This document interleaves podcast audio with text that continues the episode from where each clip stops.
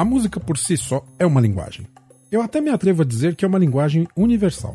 E como toda linguagem, suas palavras, entre aspas, existem e variam em signo e significado.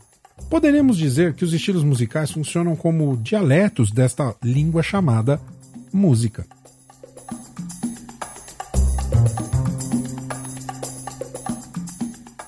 A música cria em nosso imaginário uma série de sentimentos: alegria, nostalgia, tristeza, raiva, angústia.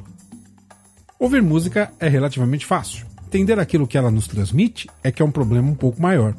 E eu não sou músico, não sou um linguista, apenas um apreciador de boa música, isso tem que ficar bem claro.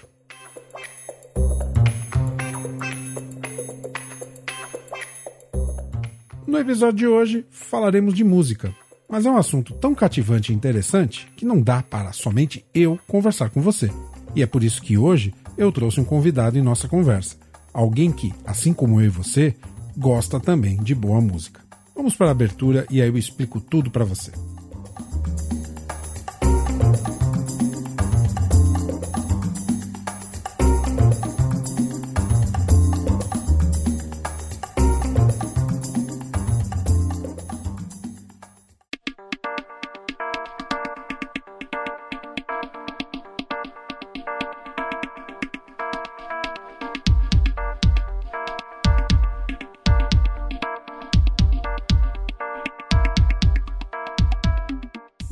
Como você está?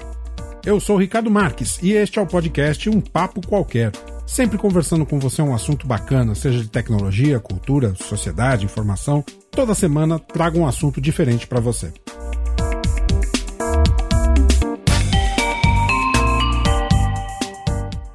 Quero fazer um convite. Acesse o site www.umblogqualquer.com.br e conheça o trabalho do UBQ são textos sobre os mais diversos temas publicados, sejam eles feitos por mim, ou então pelos amigos Júnior Ferreira ou ainda Michel Vieira. E você pode também acompanhar os vídeos lá no canal do YouTube. O link você encontra lá no nosso site.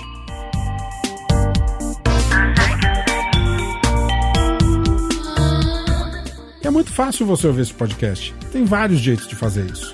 Você pode usar o iTunes ou você pode usar seu agregador de conteúdo favorito qualquer um dos casos, basta usar a referência Um Papo Qualquer, lá na pesquisa do seu aplicativo, seja o iTunes, o Pocket Cast ou qualquer outro.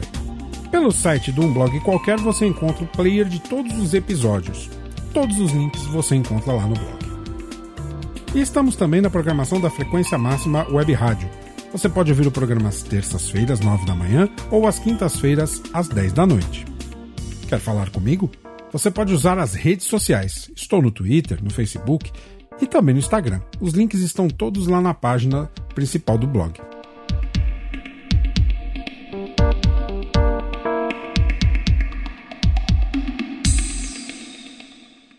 Se preferir, escreva para contato@umblogqualquer.com.br. Conta para mim o que você está achando do podcast. Entre em contato, faça seu comentário, sugestão, crítica, mande sua ideia, ajude-me a fazer o podcast para você. E agora está na hora da gente conversar. Este é o nosso Um Papo Qualquer. Divirta-se!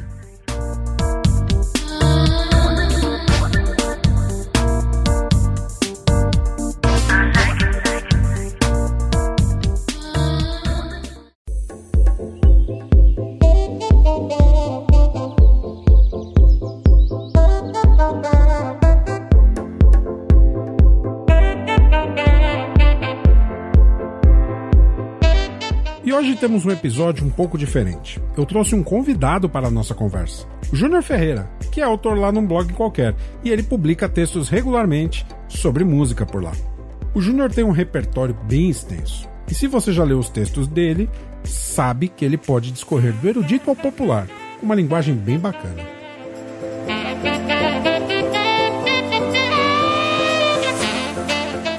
Tão bacana que resolvemos conversar sobre música. Eu me aproveitei dos temas que ele já publicou e fizemos um ótimo bate-papo que você passa a ouvir agora. Com vocês, um papo qualquer com Júnior Ferreira.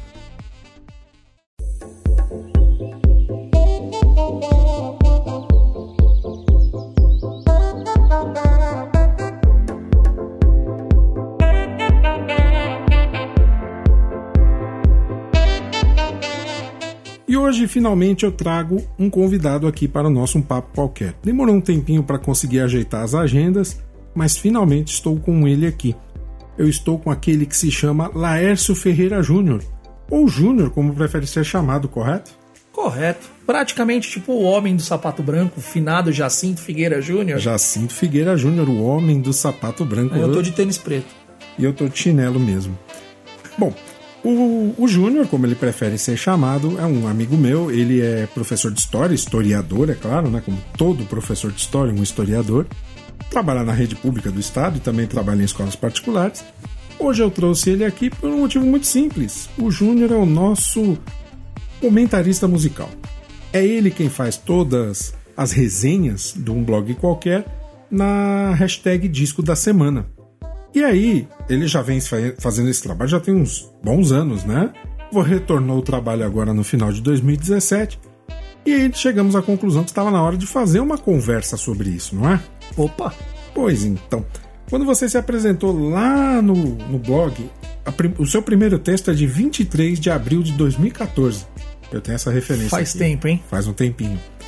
Você diz que tem verdadeira paixão por coisas que ainda não foram descobertas e se declarou um garimpeiro musical. Famosa neofilia. Neofilia. Bonita, né? Bonita. E pelos textos que você publica dá para perceber que tem muita coisa boa por aí que não faz parte do circuito comercial. Isso é, não toca na rádio. Não, é, não vai tocar mesmo. Você também não encontra CD, porque tem alguns que eu procurei pelo CD para colocar lá o anúncio e não consegui. E, enfim, nem sempre isso está acessível, né? Eu pergunto para você, como é que você faz esse garimpo? Cara, toda essa história começou lá nos longínquos anos 90, na finada MTV, quando, quando a MTV era um, um, canal de respeito. Quando a MTV era MTV, Quando né? a MTV era MTV, quando era Music Television ainda, tinha um programa que passava nas noites de domingo que chamava Lado B. Era apresentado por um monstro que é referência para todo mundo que gosta de música, de jornalismo musical, que é o Fábio Massari que apresentou o programa no 80, na Rádio 89, na, rádio, na finada Rádio 97, na finada Rádio Oi, e hoje ele tá pela web por aí. E ele tinha muito contato com o pessoal de fora do Brasil, e ele recebia muito disco e garimpava também os arquivos da MTV para procurar coisas que não eram usuais. Que era. Nessa época dos anos 90 era meio que a febre do que hoje se chama rock alternativo, e era alternativo porque era uma opção é, diferente do que o mercado oferecia. Eu venho trazendo essa bagagem desde lá e aí a internet facilitou a vida a horrores, né? Sim, o, o Napster, né? O Começou. Napster, meu, o Napster é, é revolucionário, aí depois né? o BitTorrent e aí... Não, antes do BitTorrent, o Casar... Casar, verdade. O Emule. O Emule, nossa, a gente tá vendo, Soul né?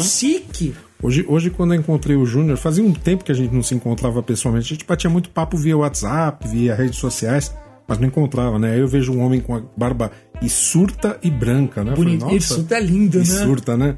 Uma, bar uma barba grossa, né? Eu falei, nossa, ele tá ficando velhinho também. Pô, 39 completos semana passada. Caramba, né? Somos de uma geração. Eu sou da geração fita cassete. Acho eu que também. Você também, né? Sim.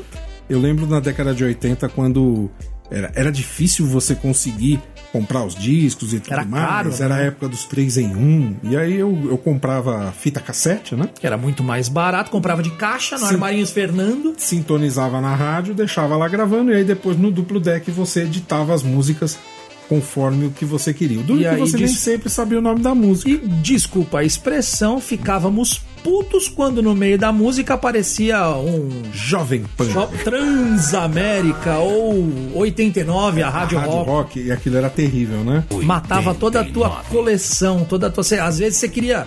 E a gente tinha essa. Ao menos eu tinha essa neura de DJ, de tocar os sons nas festas.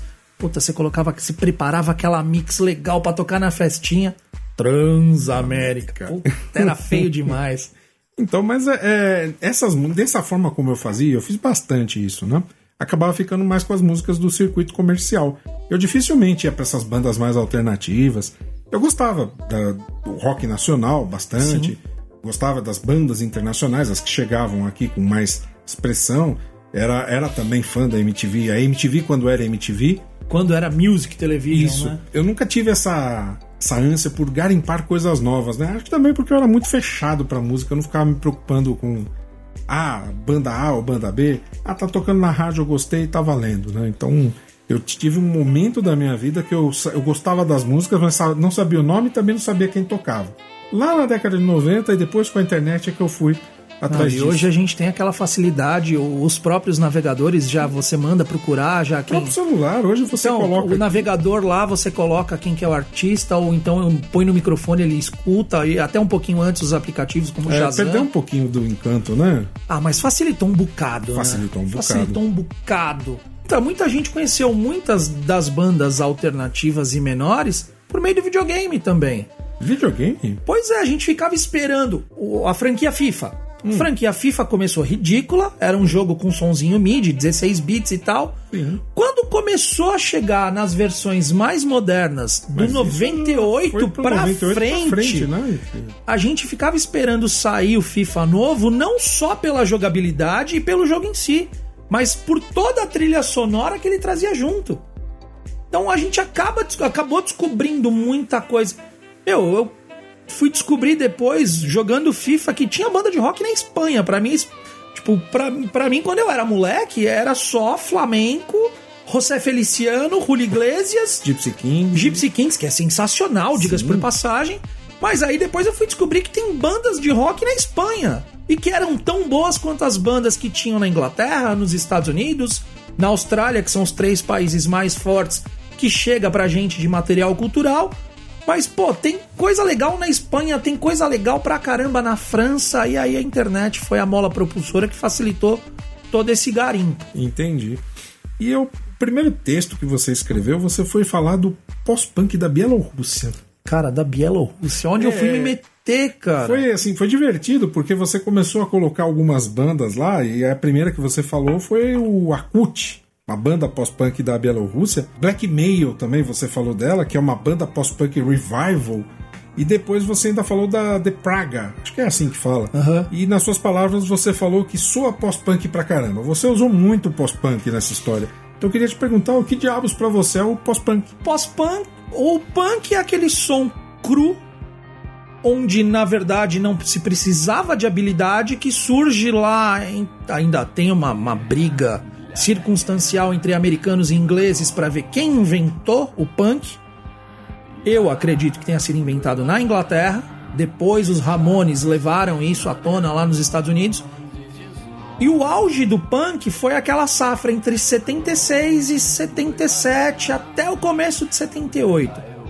O que veio depois dessa safra, dessa explosão do punk rock, de Sex Pistols, de The Clash, de Ramones e de mais um monte de banda, é, começou a se fazer um punk rock melhorado. Era, era cru, era rápido, mas começou a se melhorar o jeito que se tocava. O pessoal começou a aprender a tocar. Hum. E algumas bandas que surgem nesse período depois do começo de, 70, de 77, final de 77, começo de 78, é o que a gente chama das bandas do pós-punk da primeira leva de pós-punk. Entendi. E aí eu falo do Blackmail, que é um pós-punk revival, porque eles remetem àquela primeira safra do pós-punk lá dos anos 70. Como é que você chegou na Bielorrússia? Cara, alguns amigos, eu tenho conheço muita gente da época de, de, de, festa, da época de balada. Eu ia para as baladas que tocavam rock and roll alternativo em São Paulo e a gente mantém contato com algumas pessoas. E tem um amigão meu que é DJ, ele é até DJ de uma, uma festa bem bacana que tá rolando em São Paulo, mas eu não vou fazer jabá. É... Não, pode fazer, se quiser, não tem problema não. Se vocês quiserem ouvir música boa, procura o Bailinde. Bailinde da Saudade. O Plínio, o DJ do Bailinde. É um cara que conhece muita coisa, muita coisa. E numa das postagens dele, ele postou uma banda chamada Soviet Soviet. É uma banda de pós-punk. Só que, por incrível que pareça, o soviético soviético não é soviético, é italiano. Aí virou, virou. Não sei se você lembra nos anos 90 de uma música do, do, dos Titãs que chamava Disneylândia. Que era falava sobre globalização, então era filho de imigrantes russos casado na Turquia com uma pintora judia. É mais ou menos isso que aconteceu. Caramba. E aí tem um, tem um, uma plataforma de música digital chamada Bandcamp, que é sensacional. Então o Ricardo grava uma música e o Ricardo não tem um canal e ele quer ter um acesso a mais pessoas. Ele não vai pôr direto no YouTube porque ninguém conhece o Ricardo. Então o Ricardo coloca nessa plataforma de, do Bandcamp, ele pode dar gratuidade para o material dele ou ele pode cobrar e receber por uma conta de PayPal. E aí, entre os vínculos que o Bandcamp cria, ele coloca o vínculo por país. E aí, em algumas pesquisas, inclusive a que eu tô devendo da música da Copa, que a gente vai fazer. A gente vai chegar lá. A gente tranquilo. vai chegar. eu vou te cobrar isso até e, o final do programa. E eu, eu fui procurando por país. Eu fui procurando pós-punk. Eu achei o Soviet Soviet, achei um som sensacional. E eu cliquei lá na hashtag de pós-punk. E começou a aparecer muita coisa do leste europeu o pessoal no leste europeu parece que está preso no final dos anos 70 ainda, usando válvula. E tem muita banda da Bielorrússia, da Rússia, é, da Bulgária. E aí eu achei bacana porque me apareceram. Aí eu cliquei em Bielorrússia. Falei, cara, banda pós-punk na Bielorrússia. Falei, ah, vamos dar uma conferida, né? Mas às vezes a gente é fechado, né? Mas, meu, apareceu. Só, mas só apareceu nossa, né? uma lista com umas quatro ou cinco bandas. E aí eu comecei a ouvir. Pô, aí eu me surpreendi, porque é uma qualidade absurda. Eu, eu me senti levado para aquela época. De bandas como Joy Division, Television e. e. e outras bandas, Mission of Burma, outras bandas e eu consegui enxergar muito eco dessas bandas nessas bandas dessa safra dos anos 2000 lá da Bielorrússia também. E aí, eu, quando eu descobri o Bandcamp, minha, minha vida deu uma mudada, né? Entendi. Que aí você começa a clicar por país e vai vendo o que que tem. Nossa, então não é só a Bielorrússia, você passa aí por vários. Não, você passa por um monte de lugar. Tem uma banda, uma banda que eu não coloquei, porque como eu falei só da Bielorrússia, eu não coloquei, mas um, um dos maiores expoentes desse novo pós-punk é uma banda russa chamada Motorama, que já fez show até no Brasil. Olha só. E eu não tinha dinheiro para ir. Eita. Bom, mas aí você Vida de fazer... professor, você sabe como é, né? Você pode fazer um texto do Motorama, a gente coloca lá no blog. Com certeza. Aí. Não, Bom, o próximo texto acho que é sobre uma banda islandesa. Islandesa? Sim. Yeah. Por falar nisso, né, a gente acabou não fazendo a nossa homenagem merecidíssima, né? A Dolores O'Riordan.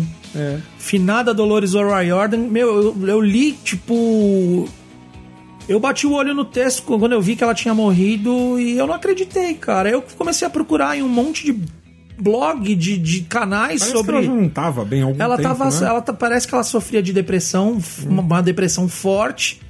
E ela tinha sido convidada por um artista XPTO, que eu não vou lembrar o nome agora, para fazer a participação na gravação do disco dele. Ela saiu da Irlanda, estava em Londres para gravar a participação no disco do cara. E aí no dia seguinte encontraram ela morta. No dia seguinte a participação, ela chegou ela, não, ela, ela ia ela ia ela chegou hum. em Londres num, vamos supor numa terça para gravar na quarta. Hum. Então na terça à noite ah, encontraram tá. ela morta. Já pensou como esse esse disco, né, pós-mortem ia ser Cara, você para você ter ideia, o Cranberries não é nenhuma banda que se vendia tanto. É, a propósito, a gente não falou, né? Mas a Dolores é a vocalista da banda Cranberries, né? Então... E as vendas do, do Cranberries aumentou mais ou menos 900% depois da morte dela. É, é, é o boom. Não, é, o boom, isso aconteceu com Michael Jackson, né? isso aconteceu com aquele George Michael. Isso aconteceu com Pavarotti. Com Pavarotti. Todo cantor, todo, todo artista, né? Depois, de, depois da, do falecimento dele. Vamos trazer pra nossa né? realidade. Isso aconteceu com o Belchior. Quem era o Belchior na fila do pão até um tempo atrás? Quem é. falava é. do Belchior? Ninguém falava do Belchior. Não, falava que ele tava devendo e fugiu, né? Que ele tava devendo e fugiu, que ele tava no Uruguai porque ele tava fugindo de dívida. Depois é. que o Belchior morreu, voltou virou, à virou tona. um clássico, né, da, e, da música e, popular. Cara, e é bom, cara. Tem um disco do Belchior que é sensacional. Fica a dica aqui, primeira dica. Belchior, Alucinação.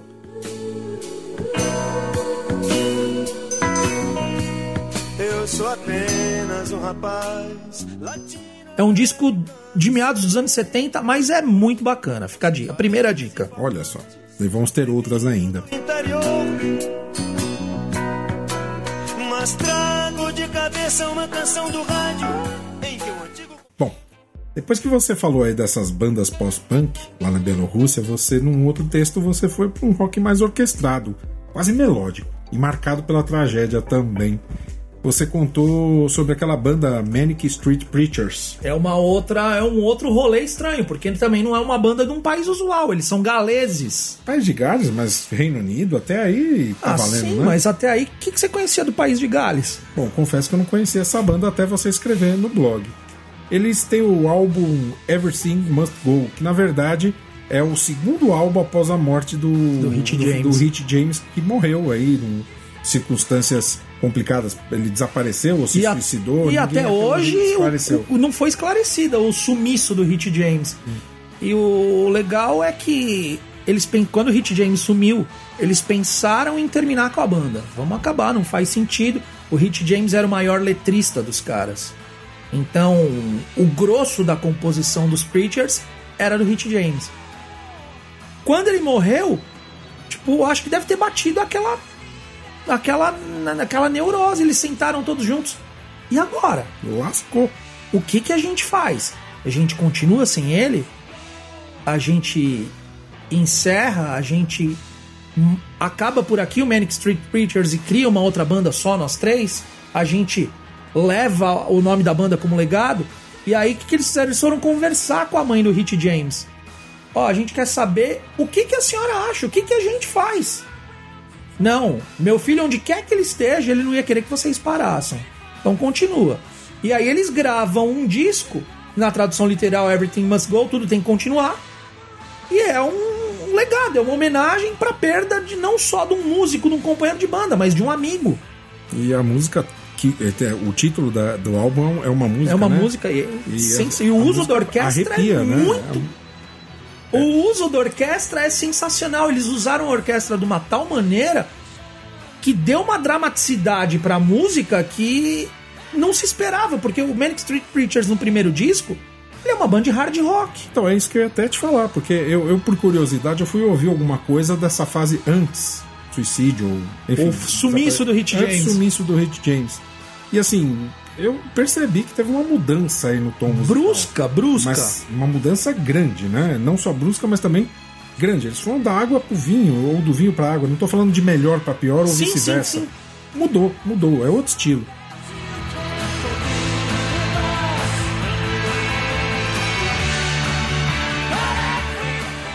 Apesar da tragédia, você acha que foi uma mudança boa?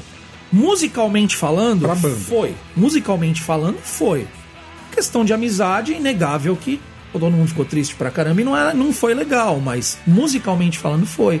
A banda atingiu um patamar de composição. Quem passou a fazer a maioria das letras foi o baixista, o Nick Wire, de instrumental e de popularidade que ela não tinha tido até então. Tanto que na virada de 99 para 2000, quem fez o show de Ano Novo no País de Gales foram eles. E tá aí, alguém quiser me arrumar um DVD do show do Milênio lá, tô aberto porque eu não acho para vender lugar nenhum. Ou é só mandar Twitter pro Mo Underline Stanícia. Por que Mo Stanícia? Hadouken Underline SP. Ah, ah, mas é verdade. Hadouken Hadouken Underline Underline SP. SP. Mas aparece Mo Stanícia, né? Stanícia é sobrenome da família. Hum. E Mo era um apelido que eu tinha na época do colégio, porque eu usava um cabelo tigelinha, Eu que nem lembrava- o Mo dos Três Patetas. Eu confesso que eu lembrava do Mo, porque até como devo ter comentado com você, era meu apelido na faculdade, era Mo. Agora Stanícia eu não lembrava que Stanícia é era sobrenome da família. Entendi. Bom, enfim, então vamos fazer a correção, né? Fazer o correto para não ter. É Hadouken Underline SP. No, tanto no Twitter como no Instagram. E aí você consegue bater um papo. Você tá usando bastante Instagram, né? É a rede que eu mais estou usando É, agora. eu tô vendo lá. Inclusive você tá repostando, né, os posts do blog. Pra mim, por que não faz isso no Twitter, né? Não sei, acho que o o Instagram, pra alguns, é mais é uma rede mais. Eu preciso, na verdade, eu preciso reaprender a usar o Twitter. Eu fiquei muito tempo fora do Twitter. Hum. Agora eu tô pegando, confesso que eu tô pegando com, com, com parcimônia, mas é para mim ainda é o melhor canal de notícia que a gente tem hoje é o Twitter do que qualquer outras Twitter, mídias. E o pessoal podia aproveitar pra se inscrever no meu Twitter, porque meu Twitter ele tá tão magrinho, tem 54, 55 inscritos, né? Pô, se inscreve no meu também, se inscreve no Twitter do blog. Sim, no Twitter do blog que eu tô falando. O meu Twitter pessoal, que é o Ricardo, Ricardo C. Marques, ele tem 70 e tantos inscritos. Ele tem mais inscritos do que o Twitter do Ô, gente, blog. se inscreve aí. É, vamos lá, dá uma ajudinha pra nós.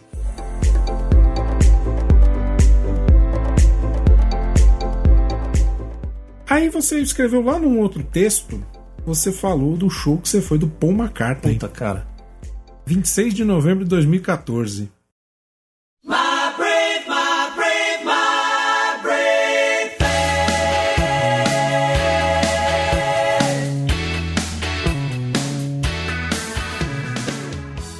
Está Allianz Parque, São Paulo, um dia de chuva absurdo. Fui eu e um amigão meu, Marcelo.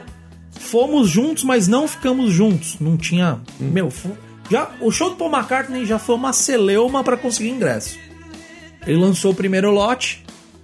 Professor, duro, tava sem cartão de crédito, com o nome ferrado no Serasa. Abriu a venda dos ingressos para cartão de crédito. Acabaram-se todos os ingressos.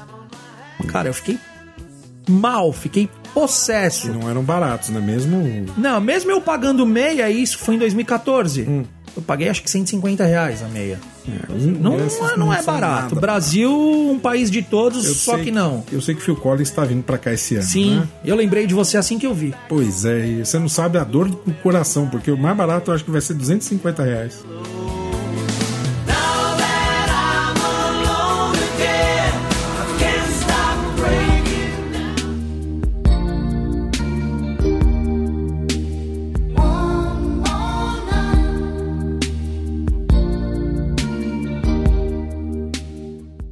Sei se eu vou não, cara. Muito caro pra... pra Cara, pelo menos nesse momento. ah, sim, mas- Você falar, "Ah, eu sou professor e eu que sou secretário. Ma- Mas é o Filco, cara. é o Filco. O Filco é o cara. É, o Filco tocou bateria com Led Zeppelin, cara. Minha filha ouve Phil Collins. Eu já, já tá bem instruído. Eu tenho, eu tenho um disco lá em casa que eu comprei no, no, no iTunes, é, Phil Collins para crianças, cara. Que legal. E aí é tudo orquestrado, todas as musiquinhas do Phil Collins, assim, numa, numa toada bem. É, aque- Aquele. Lúdico. É. Bom, Então, e, e o legal desse CD é que tem o, uma- aquela Invisible Touch que eles conseguiram colocar numa toada de som de criança. Muito Cara, legal. tem cara. algum, alguns álbuns de alguns artistas. Eles fazem muito com Beatles isso.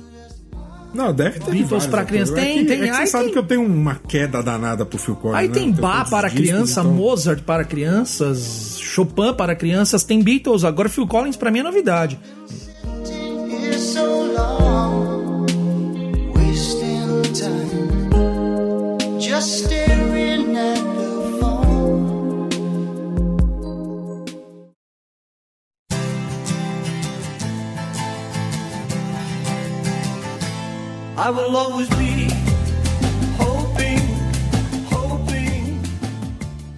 Entre o show e ouvir o CD, são duas experiências distintas, eu sei disso. Mas você consegue colocar em palavras? Cara, eu vou, vou voltar, vou voltar a historinha. Comprei o ingresso, consegui comprar o ingresso, saí do colégio, a gente trabalhava junto. Saí do colégio, fui até o estádio do Pacaembu, que eles abriram um show extra. Comprei o ingresso, voltei pra dar aula à tarde. Eu saí às 11, a 1 eu tava dando aula de novo. Caramba.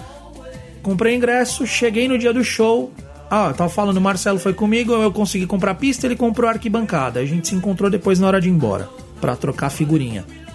Uma chuva do cão, eu com uma capa de chuva amarela, calor do cão e chovendo no, no- eu ia falar no Parque Antártica, parque, finado Parque Antártica. E aí o, o seu McCartney entrou mais ou menos com uma meia hora de atraso, mas Cara, quando eu imaginei que um cara na época com 74 anos fosse ter o vigor, o vigor físico, a presença de palco e a qualidade vocal que ele tinha quando era moleque, lógico, com as perdas que o tempo é cruel com todo mundo, mas onde o cara fosse apresentar o maior espetáculo da Terra, três horas e meia tocando sem parar.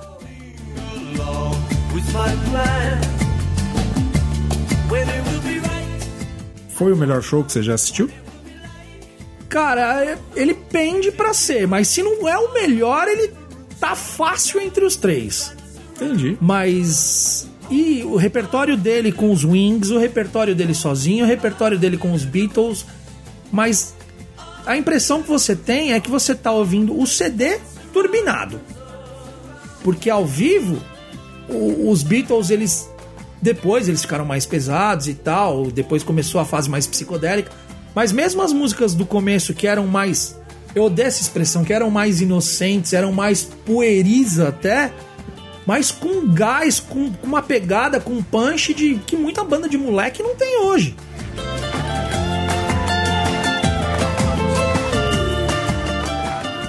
Eu, eu assumo, cara. Eu chorei que nem menina no show do Justin Bieber, cara. Justin Bieber? É, menina chora no show do Justin Ah, tá. Bieber. Eu chorei É no que show. Do jeito que você falou, eu Não, chorei como- no show do Justin Não, Bieber. Eu chorei como uma menina chorou no show do Justin Bieber. Cara, é muito estranho você ver um cara que, tipo. Pra mim era irreal. O McCartney, pra mim, era um, um ícone ou algo não palpável até. É engraçado que ele tem uma, ele tem um- uma carteira musical extensa, né? Nossa. Mas a, a música que, que me marca dele é uma música até antiga, ela é de 84, 86, eu não lembro agora, Hope of Deliverance.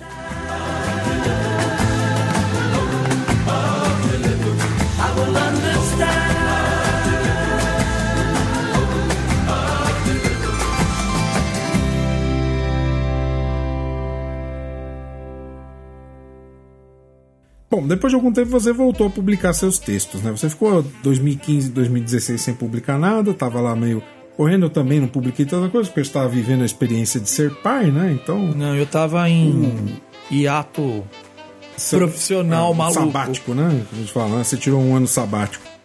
E quando você voltou, você trouxe a banda Scalini e o disco, acho que é Magnetite? Mag- Magnetite. Magnetite.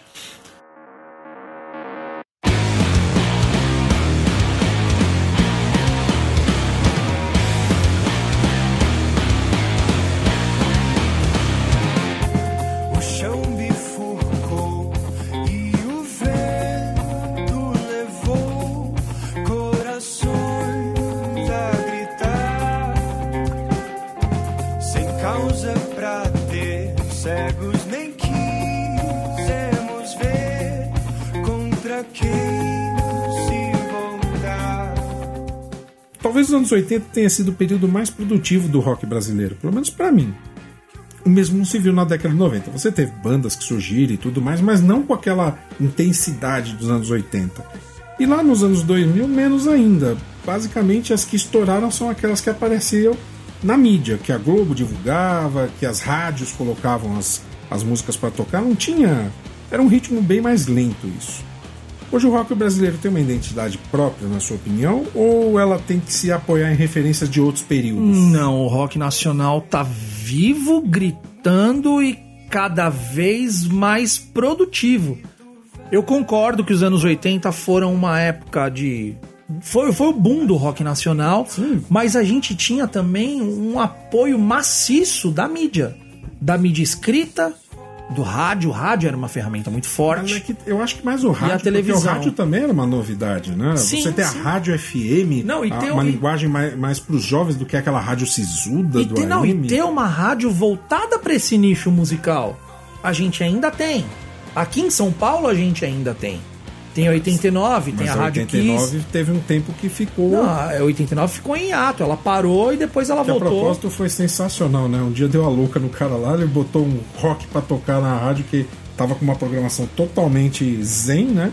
Eu nem ouvia mais 89 Então, depois. é, a- conta a lenda que teve um dia que a 89 tava com aquela programação tosquinha, tipo Antena 1, tipo Alfa FM. É, Alfa FM. Tipo músicas de consultório Exato, dentário, aquela né? música que você escuta quando você quer ficar sentadinho em algum lugar sem, sem se preocupar com a música. Música de sala de espera. Exato. E aí deu a louca no DJ lá e ele botou numa tarde e colocou o bom e velho esquema da Rádio 89, o rock pesado, bem. Nossa, eles lideraram a audiência nesse, nesse, Nesse período, né? E aí perceberam, né, que a 89 é uma rádio rock. Não, não E aí voltou, voltou com o patrocínio do UOL. O UOL injetou uma grana Sim, e e depois a 89 voltou a andar com as próprias pernas. Isso, e aí hoje a gente tem a Rádio Rock, nós temos uma Rádio Rock pra chamar de nossa. Duas, né? Tem a Kiss também, que Tem não a sai do. Mas a Kiss, até a Kiss tá com uma temática diferente. A Kiss não tá tocando só clássico. Se houve, por exemplo, bandas. Lógico, não dá pra falar que são tão novas. Tipo Red Hot Chili Peppers. É uma banda que surgiu lá em 85. Não, mas é isso que eu te falar. mas é atual Kiss, até ela- hoje. Ela, né? ela é. Tudo bem, ela toca grandes bandas, mas são bandas, Mas. entre aspas, clássicas. Não vou dizer clássicas, mas assim, aquelas que o, o grande. a- o grande povo conhece. Sim. Você não vai, por exemplo, pegar um Scalini tocando lá. Talvez em algum programa voltado pro rock nacional ou alguma coisa assim, mas você ouve o Scalene no 89. E a música sertaneja passou a mexer com Aquela desgraça de sertanejo universitário, né? que não se forma nunca, né? É, inventaram isso e nunca se formou e, E- nunca buscou diploma, pelo amor de Deus. Não, e aí foi o boom, o foco das gravadoras foram a música sertaneja. Eles viram que esse nicho tava dando mais dinheiro do que as bandas de rock, deixaram as bandas de rock do lado. Lógico que a gente tem alguns, alguns resistentes. Foi a época que surgiu o Raimundos, foi a época que surgiu o Chico Science Nação Zumbi, o Skank. é, a gente tem uma permanência de algumas bandas dos anos 80, como Paralamas do Sucesso, os Titãs. é, surge, surgiram algumas coisas novas, surgiu no que a gente chama no, no, no- no underground, no, no rock alternativo, surgiram muitas bandas no- nos anos 90, mas essas bandas tinham até um acesso na MTV por meio daquele programa que eu falei, do lado B no começo, mas eram bandas que tinham uma proposta de fazer um som muito mais contemporâneo com o que se fazia na Europa e que cantavam em inglês. E a aceitação das bandas que cantavam em inglês no Brasil, principalmente num momento que a gente tem o boom de Leandro e Leonardo, Zezé de Camargo e Luciano, Ademir e AD500, Azul e Azulejo, Itamar e Tapior, Tinha Ademir de 500? não, essa aí é a invenção do meu pai, mas azul e azulejo pode procurar que tem. Ademir de 500. É sensacional. Então, o rock ele Por um foi instante eu realmente acreditei na existência o dessa. rock ele ficou relegado a segundo plano nos anos 90 e nos anos 2000 a mesma coisa. Agora a gente vem com a internet. A internet foi uma ferramenta absurda de divulgação. Se, ah, se o rádio não toca, se a TV não mostra, eu vou colocar na internet e eu vou dar o meu jeito de divulgar.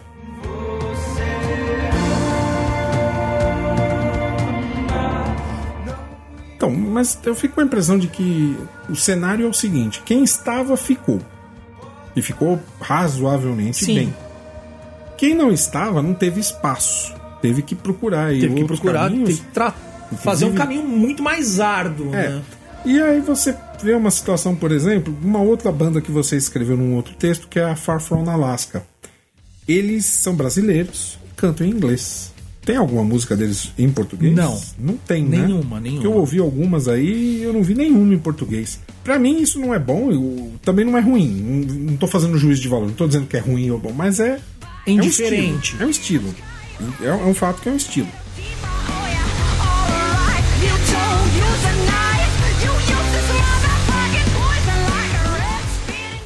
Isso não vai acabar contribuindo com contra o rock nacional perder a sua identidade? Porque no momento que eu canto em inglês, eu vou procurar referências em inglês, eu vou tentar dar uma sonoridade, porque você sabe que a língua não é só a, a- a palavra, mas também o, O seu som. significado, a sonoridade. Então eu tenho que procurar expressões que façam sentido para o pensamento, o raciocínio em inglês, e acaba você tirando aquilo. Você não pode, por exemplo, fazer uma música criticando é, o racismo aqui no Brasil em inglês. Você pode até fazer, mas ela não vai Não vai, não vai fazer tanto sentido. né? Exato.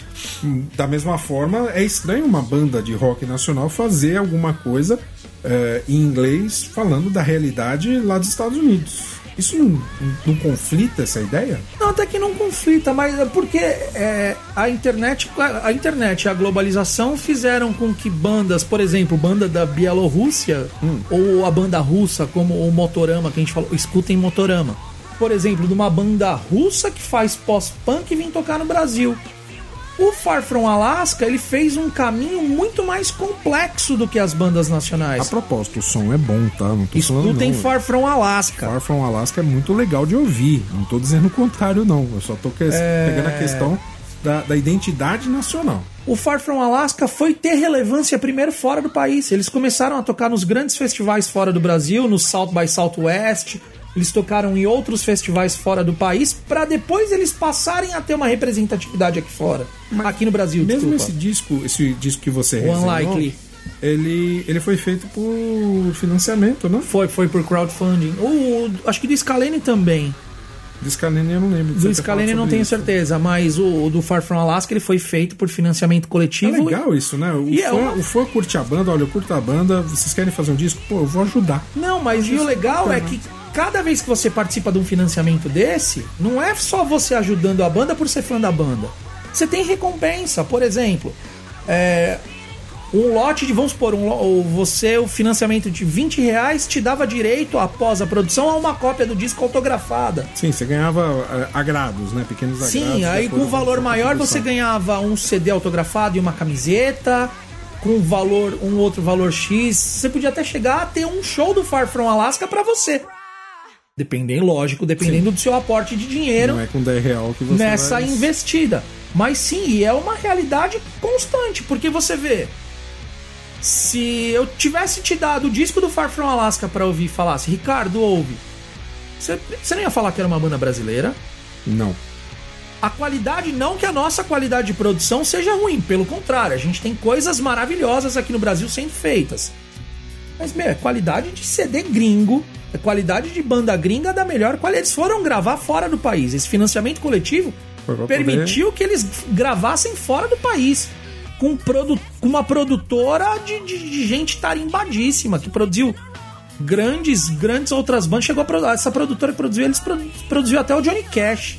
Poxa, Dica número 5. Ouça Johnny Cash. eu vou dar uma dica também. Todas essas bandas que o, que o Júnior escreveu, resenhou lá no blog, uma coisa que é bem legal. Leia o texto e em seguida ouça as músicas. Porque é uma experiência diferente. Porque se você vê só a música, você fala, ah, tá, legal, gostei. Mas no momento que você tem esse feedback todo, do que nem do Far From Alaska, você escuta como uma outra sonoridade, você escuta com, com outros ouvidos. A mesma coisa aconteceu quando eu, eu fui assistir o Manic Street Preachers. Quando eu li a história, nossa, a música ela doeu no coração. E a, a, a dramaticidade que eles colocaram nesse disco fica muito mais latente, né? Sim, fica mesmo. Faz mais sentido.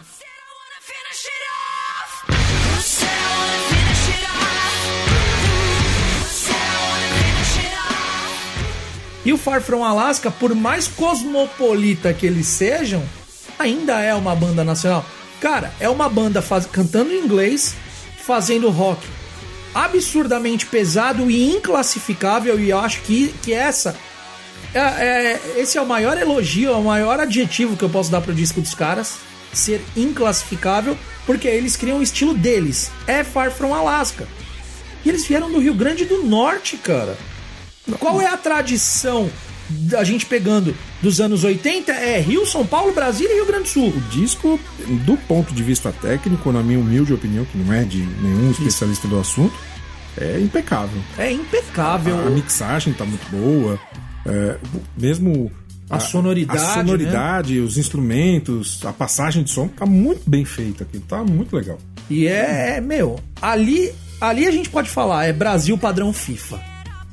Não, eu me recuso a falar Brasil É, padrão não, FIFA. mas era o padrão que eles queriam Era o e a- padrão, era o pa- padrão que pleiteavam, não é? É, mas ali a gente fez melhor do que a FIFA esperava. Ah, sim. Era, era aquilo que a FIFA deveria cobrar, né? Isso sim.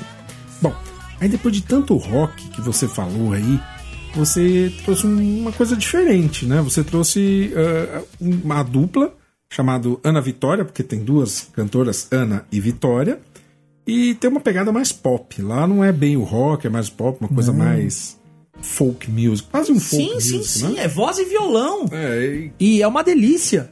Gostar de música implica necessariamente em ser eclético ou não? Você acha que, que eu posso conhecer de música e não ser eclético e só gostar de rock, ou só gostar de samba? Ou o bom, o, o bom degustador de música, ele vai por todas as vertentes? Eu, particularmente, eu, Júnior, é, eu gosto de música que me faz bem aos ouvidos. E, cara, essas meninas têm uma qualidade que é absurda. Agora? Agora eu quero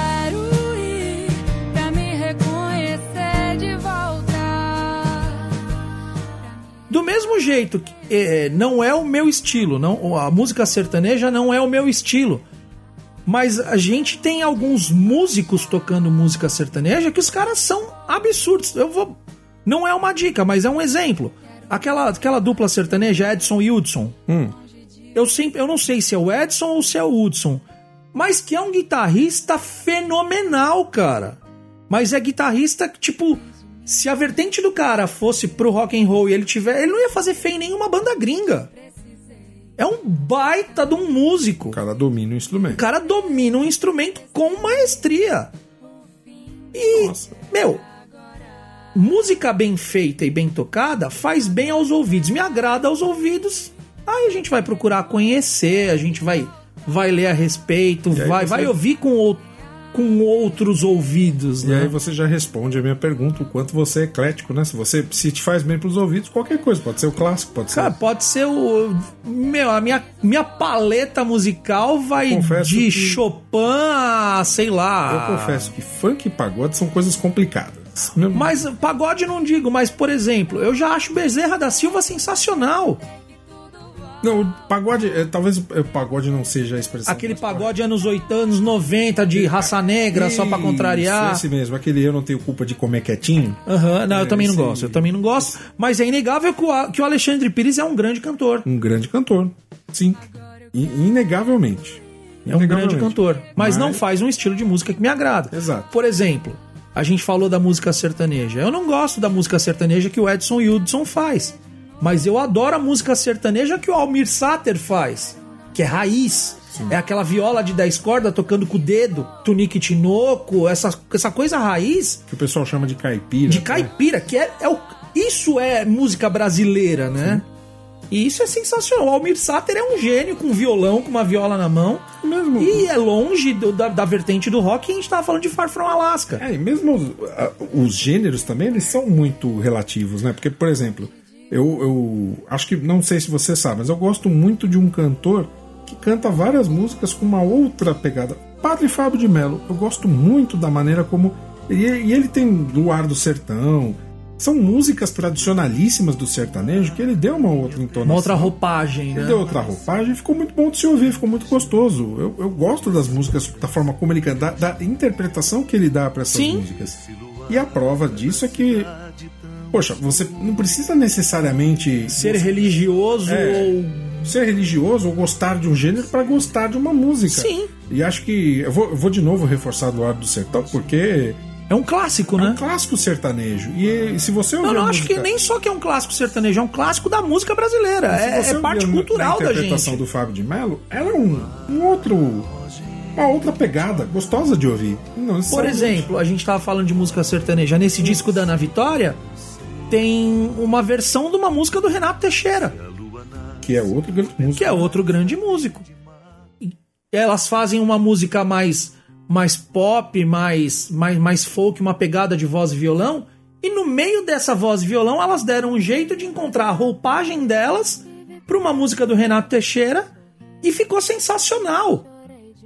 É, eu acho que dá para ser eclético sim, a gente não não necessariamente tem que ser tão xiita. Eu sou muito xiita em algumas coisas. Mas eu tento. É um exercício diário de tentar ser o mais eclético possível. Conhecer as manhas e as manhãs, o sabor das massas e das maçãs. E tem funcionado? Ah, nem sempre. Às vezes funciona. Por exemplo, a gente falou de, de, de, de Far From Alaska, que faz um rock mais pesado. A gente falou de Scalene, que faz um rock mais pesado. E a gente falou de Ana Vitória, que é fofo. Que é fofo, eu gostei também. de É uma boa definição. É, tem um amigo meu que fala que Ana Vitória é, é tão fofo que não é folk, é fofolk. Eu vou tocando os dias, pela longa estrada eu vou. Estrada eu sou. Tá certo. Bom, e aí a gente volta mais pro, pro pesado, né? Depois você escreveu um texto sobre o Queens of Stone Age. Ah, essa é uma das minhas bandas de cabeceira. E eu cara. tenho que te dizer uma coisa. E, e é bem real isso que eu, que eu pensei. Eu ouvi. Eu nunca fui fã de. Pô, eu gosto de Queens of Stone Age, não conheço todas as músicas. Não sou aquele fã, mesmo. Mas aí você falou sobre o álbum Villains, né? Que é o último álbum que eles lançaram ano passado. Aí, ó, não é que eu tenha me tornado fã, tá? Sendo muito sincero, mas. É um CD que eu gosto de ouvir. Mudou, é, ele é diferente. Ele é totalmente A diferente. música The Way You Use It to Do. Nossa, ela me pegou de uma forma. Ela, ela tem um ritmo. Você já se pegou em casa dançando essa música? Batendo os pés. Assim, com os pés, sabe? Pezinho embaixo. né? E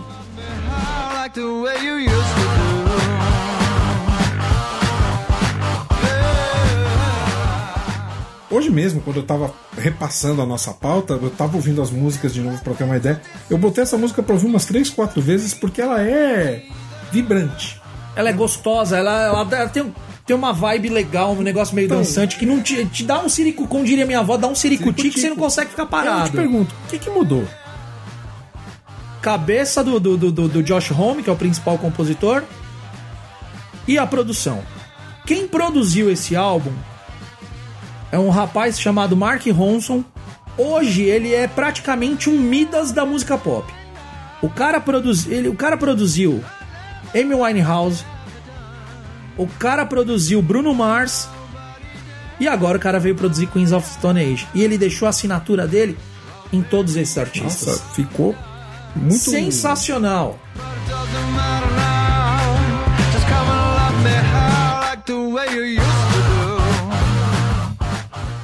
Ele, Coisa que eu não, não ele- conhecia. O Queens of Stone Age é uma banda. Posso, eu posso dizer que é uma banda bruta. É uma banda de guitarra, é uma banda de baixo pesado, de bateria marcada. E ele conseguiu fazer uma banda bruta, uma coisa. Nada, a coisa mais cintura dura do mundo, que é o rock, ter um, um remeleixo, ter Fazer um molejo, né? fazer ela dançante. Outra coisa desse álbum que é sensacional, tem uma música nesse disco chamada Fortress. Eu não sei se é a número 3 ou a número 4 da, da, da sequência delas. Que é uma música que destoa até do álbum. Ele faz um álbum mais dançante, um álbum fora do padrão, e tem essa Fortress que é uma balada, mesmo que com guitarra, é uma balada. Foi uma música que ele escreveu pra filha dele que tinha nascido há pouco. Então já é uma outra. Você vai ouvir essa música hoje já, já diferente. Sim, talvez porque eu seja pai. Também. Provável.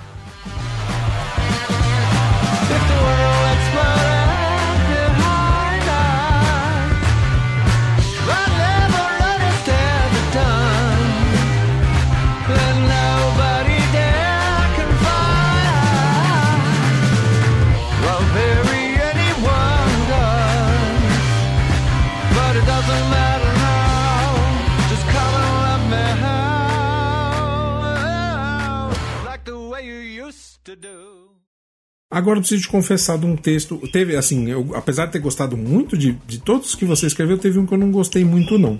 A banda Dônica.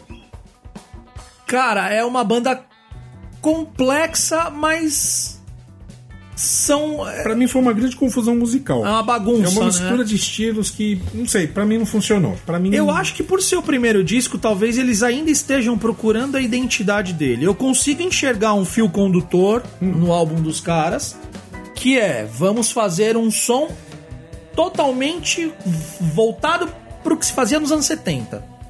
Eu consigo enxergar ali novos baianos, eu consigo enx- enxergar secos e molhados, eu consigo enxergar Yes, eu consigo enxergar coisas dos anos 70 ali. No instrumento, principalmente no instrumental. Sim, mas ao mesmo tempo eles tentam trazer coisas atuais e tentam misturar isso, criando forma que que pareceu mais disforme do que formada. Talvez Sim, eles é. precisam adu- amadurecer. É, eles estão produzindo um segundo álbum agora, falaram que vão vir com um viés muito mais voz e violão. O que me assusta um pouco, porque o, forte do álbum pra mim, o que mais me chamou a atenção, a guitarra que é absurdamente bem tocada e o baixo. O baixo do Donica é uma coisa absurda. O cara consegue ir de de rock pesado, progressivo, a levada de música de MPB, que tem uma música que eles gravaram com o Milton Nascimento, e sem perder a fluidez. Ele é um músico absurdo. O baixista do Donica é sensacional. Legal. Mas é o foco dos caras é totalmente anos 70, ao menos nesse primeiro álbum. É, eu vou ter que esperar por outros álbuns do Donica pra poder falar que vale a pena ouvir ou não. Porque, sinceramente, de todos que vocês Aham. lá, esse. Não que eles são ruins, não é isso, mas não, não caiu bem pra mim. Sei lá. É complicado. Né? Ecletismo e ouvido. É. Bom, aí temos a banda My Vitriol. Essa- My Vitrial. Vitriol, muito obrigado. Bonito, né? Muito obrigado pela. Aí eu fui procurar, eu fui procurar uma, uma tradução pra esse nome. Hum. Era uma palavra que até então, pff, pra mim, Vitriol é causticidade. Causticidade. Minha causticidade. Nossa, Ó, os caras estão tão querendo, os caras estão querendo se assumir azedo.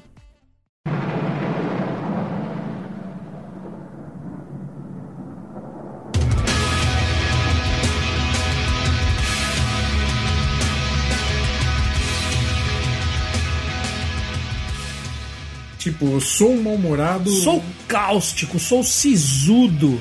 Então, eu... você falou em rock alternativo, né? Uma expressão que se encaixa bem, né? Muito, muito, muito, muito. Fora, fora do padrão, fora da caixinha, faz um som total, totalmente voltado para uma tendência do rock alternativo que se fazia muito nos anos 90 e tá, vol- tá voltando agora. Acho engraçado que a música ela é cíclica de 20 em 20 anos, né? É, no- no- nos anos 2000 a gente voltou aos anos 80, agora nessa década de 10 a gente volta para os anos 90, que é o que a gente chama de shoegazing. É, era uma expressão usada do pessoal que tipo usava tanto efeito nos instrumentos que tocava olhando para os pés.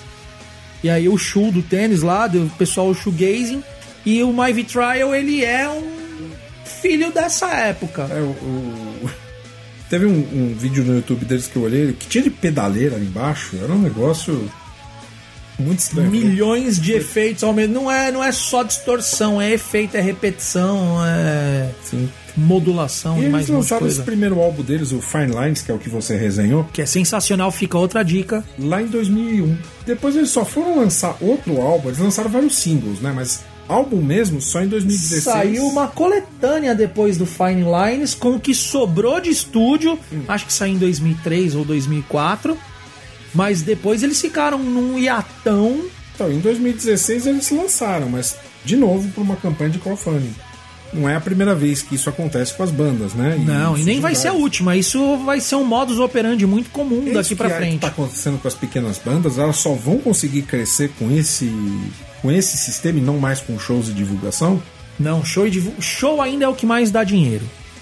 Pra uma banda que tem uma estrutura razoável, que tenha um produtor responsável, tem muito picareta por Mas hoje a aí. gente está em, em época de globalização, né? Quando você fala em fazer show, não é. Ah, eu vou fazer um tour por, pelas 20 cidades do estado de São Paulo ou lá nos Estados Unidos, vou fazer a Rota 66 e vou embora nas cidades. Você tem que fazer sucesso aqui, na Europa, nos Estados Unidos, senão. O Far From Alaska, por exemplo, ele fez mais, ele fez alguns, ele participou de alguns festivais fora do país antes de participar dos grandes festivais aqui. Não, mas A internet- a você internet por- facilitou. você começa por um caminho, por um mercado e você amplia. Sim, Mas é, não dá mais pra fazer aquela a- a- aquele sonho dos anos 60, né? Que vou, vou até pegar aquele filme lá, o Death Thing You Do, né, do do The Wonders. The Wonders, ou Needers, né? Needers, né? Que eles, eles começaram fazendo um, um tour, né? E com aquele tour eles foram ficando famosos. É, que era o, o- antigamente você sai, você metia a banda inteira numa van e vai parando nas bibocas E do caminho, ó, deixa a gente tocar, deixa a gente tocar. Hoje o negócio é um pouco mais restrito e mais complexo, né? Sim. mas Hoje porque- você tem. Por mais que a gente esteja há muito tempo depois dessa época, hoje não são todos os lugares que dão espaço, por exemplo, para uma banda de rock que canta em inglês, no caso do Far From Alaska, de fazer um show. Eu lembro, agora que a gente tá conversando aqui, eu lembrei agora de um, um momento meu lá em Campinas, quando eu, eu estudava lá, fazia faculdade lá. É, tinha um bar, um Delta Blues Bar era o nome do. Belo nome. Era muito legal, cara. Nossa, e assim, várias bandas de blues, mas aquele blues raiz, gaita, for... Blues do Delta do Mississippi. Nossa, né? cara, era, era uma coisa fenomenal e eu nunca vi nenhum desses caras explodirem, né? É, eu acho que faz falta isso, né? Você ir pra um, Essa uma variedade, casa né? de show e lá ouvir o som e, pô, eu quero ver esse cara tocando. E, e Sabe onde o disso- pessoal tá fazendo muito. O pessoal meio que, que, perdeu a vergonha, né? E o que é, não veja como uma crítica. Perder a vergonha é ótimo. Hum. Se despir dos seus pudores é muito bacana. Sim, dependendo do Eu, caso. no fim de semana agora, eu tava andando na galeria do rock. E aí eu vi um som, um som alto. Tava ouvindo umas bandas de classic rock. Tava um cara com uma caixa de som. A tia ligou o iPod dele, o celular dele lá. Patrocina a gente, Apple. Opa. O cara ligou lá o dispositivo tocador de música dele numa caixa de som ativa lá pra fazer como se fosse um fundo. E o cara plugou o contrabaixo dele e tava tocando no meio da rua, legal. na calçada da Avenida São João, em frente à Galeria do Rock. O pessoal passava, jogava uma moeda, dava um dinheiro, trocava uma ideia. E o moleque tocou lá fácil, fácil. Eu fiquei acompanhando o show do cara. Eu fiquei lá uma meia hora. O cara tocou, mas o cara continuou tocando. Eu fui pro outro lado da galeria o cara continuou tocando. E na Paulista você vê muito isso. Você vê, por exemplo, você vê banda de jazz tocando na Paulista, banda de ska tocando na Paulista. Eu vi uma. Um dos, dos natais que eu fui pra ver a decoração, agora a gente não tem mais isso, acho que foi 2014 ou 2015. A gente tava passando ali em frente ao Parque Trianon. Tinha uma banda tocando, era o cara com uma bateria, era o bumbo e a caixa da bateria. O cara com um geradorzinho pequeno, desses de, de, de ligar motor de, de máquina de caldo de cana, com dois amplificadores ligados, um microfone, um outro rapaz tocando saxofone e os caras tocando jazz. Eu acho que até lembra o nome da banda, o nome da banda, da banda era Fredigar e os Maruís. Cara, muito bacana. Procura os caras lá no Facebook. Os caras tocando jazz, tocando ska, tocando reggae, tocando Amy Winehouse. No meio da Avenida Paulista, às 9 horas da noite. É... O que acontece com essas bandas novas é que elas estão abraçaram com todas as forças aquela cartilha do faça você mesmo. Eu não tenho onde tocar, eu vou arrumar, vou dar meu jeito, eu quero tocar, eu quero divulgar meu trabalho. Só que é um caminho mais, mais difícil e tortuoso. Mas extremamente mais tortuoso, mas a bagagem que isso te dá, talvez o caminho mais fácil não te daria. Isso é verdade.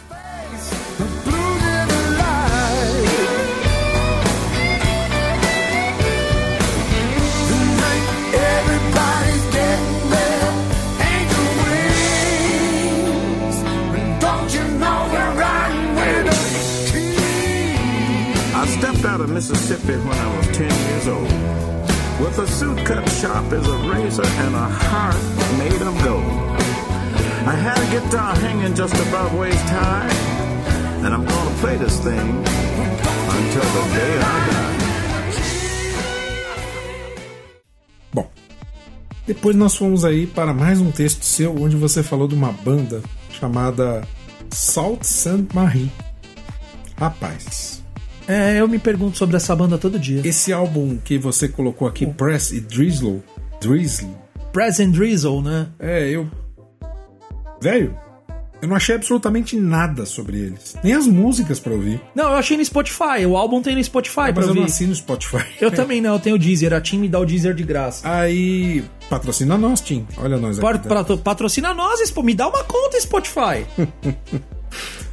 Onde diabos você achou esse pessoal e como é o som deles? Cara, essa banda é, é um caso meio à parte. Tem um amigo meu de longa data, Marquinhos. Um abraço, Marquinhos.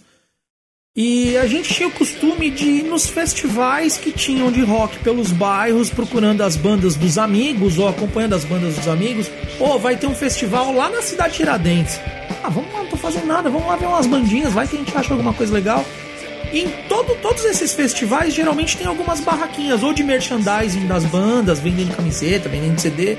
E alguns selos independentes colocam os discos dos seus artistas para vender. E esse amigo meu, Marquinhos, ele olhou pra capa desse disco e falou: Cara, eu gostei dessa capa. Eu vou comprar. Sabe aquela história do não compre o livro pela capa? Ele comprou. Sabe quando você atira no escuro e acerta no meio? Ele acertou no meio.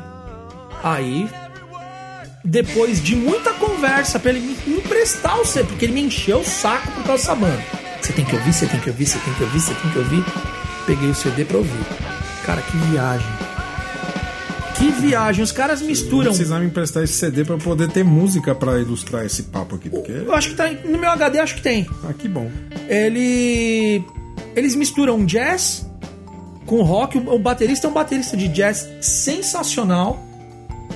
E o guitarrista é um roqueiro, mas daqueles garageiros, bem anos 60, que é a guitarra e a distorção não tem contrabaixo.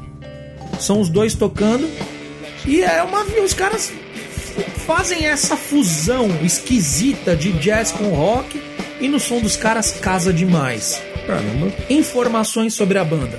Não tem. Pois é, a única coisa que eu achei é que tem uma cidade no É Canadá. uma cidade no com Canadá com esse nome. Aí tanto que eu coloquei até no texto que eu não sei se eles são canadenses, se eles são estadunidenses ou se eles são do raio que eu parto. Eu não sei de onde esses caras vieram. Pois eu é. não sei nem como esse CD veio parar aqui. Como que eu. Meu. Aí depois eu fui procurar e eu achei o disco pra ouvir lá no Spotify, mas aí tentei entrar no perfil dos caras. Também não tem informação nenhuma, não tem nem foto dos caras. Caramba. Mas aí eu vi que eles lançaram um outro CD também, tem lá no Spotify. Segue a mesma toada. Vou ter que acabar assinando no Spotify ou o Spotify patrocina Não, mas acho que dá pra ouvir, acho que dá pra ouvir livre. preciso procurar. Dá uma olhada, dá pra ouvir livre.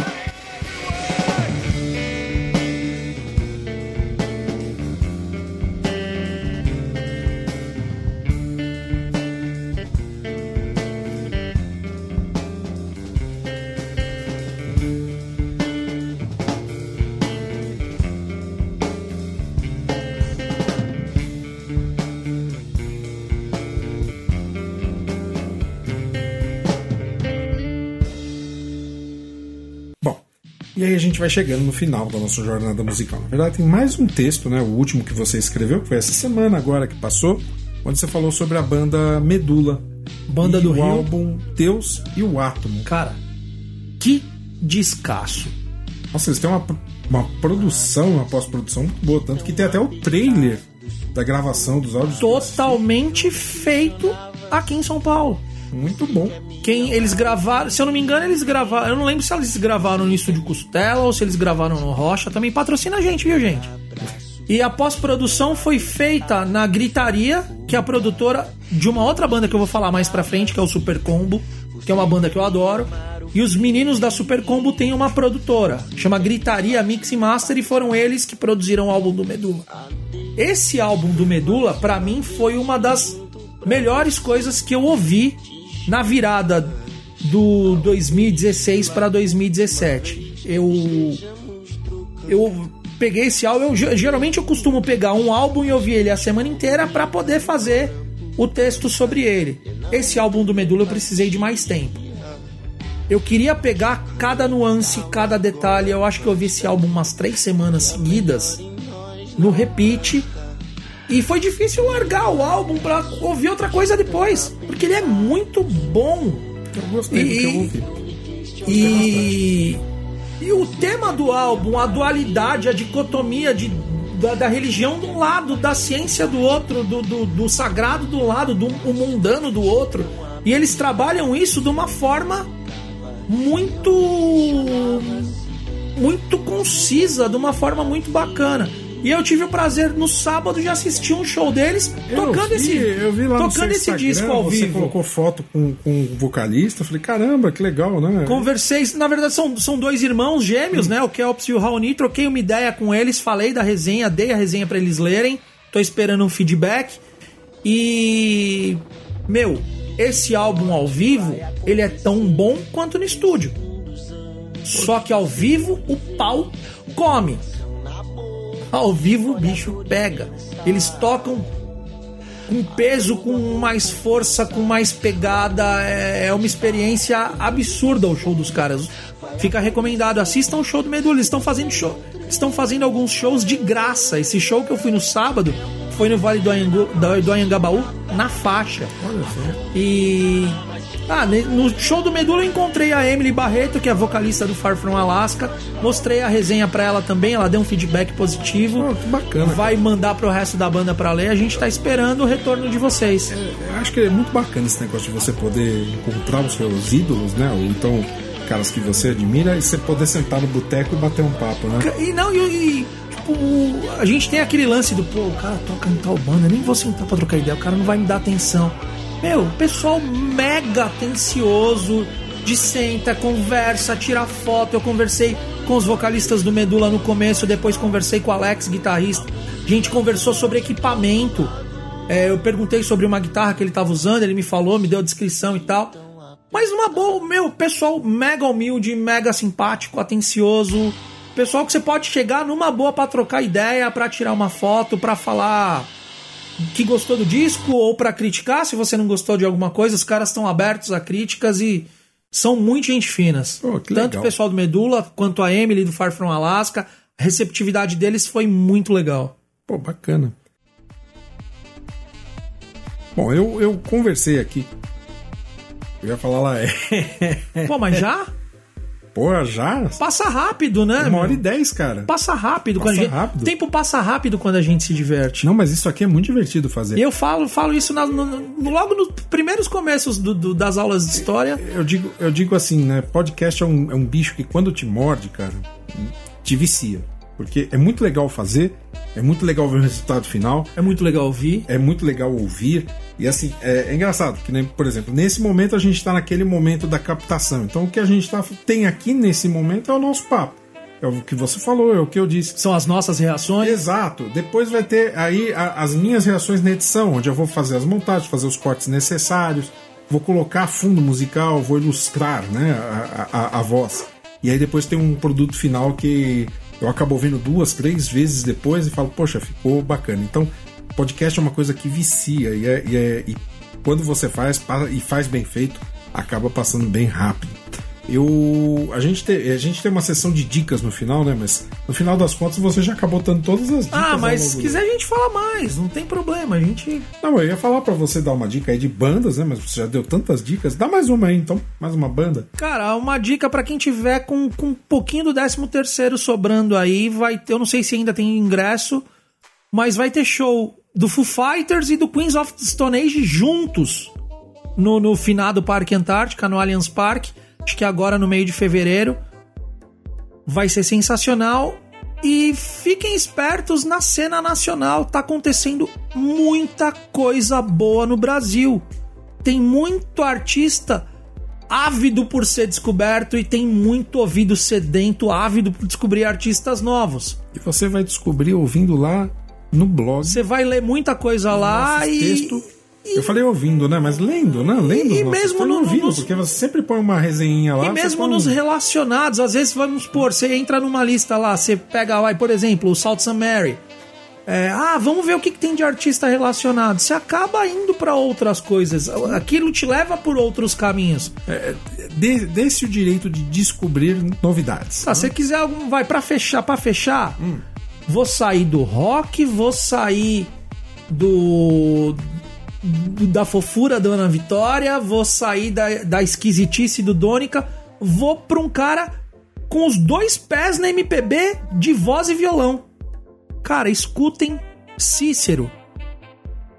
Vocês vão achar o cara pelo Facebook como Cícero Salins ou no Instagram Escuta principalmente, essa dica é do primeiro disco do cara, chama Canções de Apartamento. Tem aí disponível em todas as plataformas de streaming e até um tempo atrás no site dele ele disponibil- disponibilizava o download gratuito. Escutem o Cícero, é muito bacana. Escutem o Cícero. Bom, eu conversei aqui com o Júnior Ferreira. Ele vai voltar aqui num outro episódio, em outros episódios. A gente vai falar de música. Ah, a gente vai falar muito A ainda. gente vai falar também de Copa do Mundo. A gente tem um projeto aí onde ele vai lançar alguns textos sobre bandas. É, a ideia é fazer o seguinte: é pegar os 32 países da Copa Isso. e colocar um artista que represente a música de cada um desses lugares. Vai, ser aparecer um- umas coisas um texto por bizarras. artista? Um, um disco por país. Não sei, mas, mas assim, para cada texto, você vai fazer o texto. Uma resenhinha pra cada disco que eu colocar. São 32 textos. Olha o compromisso, Eu tô hein? começando agora. Então, por favor. Cara, não, tem coisas que eu já sei que eu vou usar, tem tem alguns artistas bem bacanas, eu já tô. isso é legal. O, eu acho que eu até vou deixar, eu ia fazer uma resenha sobre uma banda islandesa agora. Eu acho que eu vou deixar esse Coringa na manga pra, pra Hum. É, Copa do guarda- Mundo. deixa guardado e Apesar que solta na tem, Copa. por incrível que pareça, depois Você Ah, pode soltar agora também. nada- Acessem também o Bandcamp, bandcamp.com e por lá vocês procu- procuram um artista qualquer lá ou os- e depois vai procurando pela região. Vocês conseguem achar bastante coisa, tem muita coisa brasileira também lá. E tem bastante, tem bastante coisa legal na Islândia, viu? Olha só. É um próximo texto geográfico. Você pode fazer o texto agora, não tem problema não. Já coloca lá como se é um texto da série e a gente vai seguindo. Pô, Cara, queria te dizer que vo- você, antes de, de mais nada, é meu amigo pessoal. Muito. A gente é parceiraço pro que der e vier. Eu agradeço demais pelos textos que você faz lá. Você cede um pouquinho do seu talento lá. Eu, eu, eu não tenho palavras pra expressar minha gratidão por você colaborar lá. E eu com a gratidão do espaço que você tá me dando. eu é aquilo que eu sempre disse, né? Para mim o blog ele tem que ser uma opinião plural, não só a minha opinião e você me ajuda muito nisso. E agora você aqui, você sendo meu primeiro convidado no podcast, eu espero que você venha outras vezes. Só chamar que você também gente. participe do- dos nossos nos outros temas, né? Não só ligado Sim, à sim, música. sim. Pra gente bater um papo. Não, dar- vamos falar de futebol, risada, vamos falar de, de política, vamos falar de, sei lá, de comida. Então, eu ainda, eu ainda vou armar de fazer um presencial entre eu, você, Michel. Michel é um dos meus convidados também. Um dia o Michel vai aparecer por aqui. É um dos habituês na página. Isso, um dos habituês. E nós vamos fazer um negócio bem bacana. Mas hoje a nossa conversa vai ficar por aqui. Ficou um papo enorme, mas muito legal. Eu vou estar tá soltando isso daí daqui umas duas semanas. A gente tá gravando agora na, quase no final de janeiro, né? A gente vai ter aí umas duas semanas até esse programa ir pro ar. Mas aí vocês aproveitem bastante, porque o Júnior vai continuar lançando os textos lá e depois a gente volta para fazer Pra uma falar, nova resenha fazer uma nova aqui. resenha aí. Cara, se permita ouvir música. Já dizia aquele grande filósofo alemão Friedrich Nietzsche, sem música a vida seria um erro. Poxa, com isso a gente encerra o nosso papo qualquer de hoje. Muito obrigado pela sua audiência. A gente se vê no próximo programa. Logo menos tem mais. Tchau.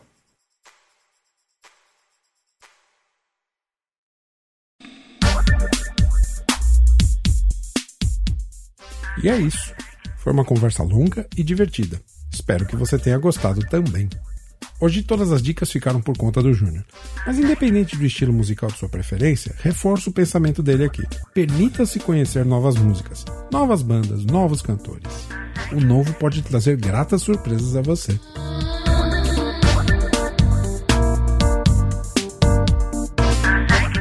E um último aviso: não se esqueçam de nossa série sobre a história das Copas em parceria com os podcasts Apenas um Cast e Papo Canela.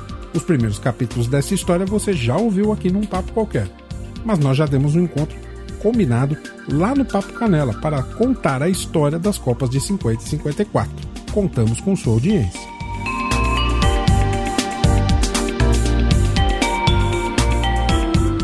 Gostou da nossa conversa de hoje?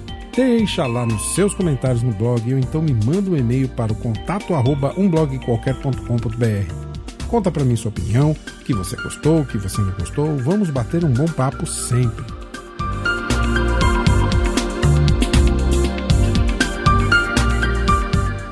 Eu fico por aqui. Espero que você tenha gostado do programa. Eu agradeço muito sua audiência. Agradeço muito ao Júnior que topou bater um papo com a gente. A gente se vê no próximo Um Papo Qualquer. Um abraço e fique bem. Tchau.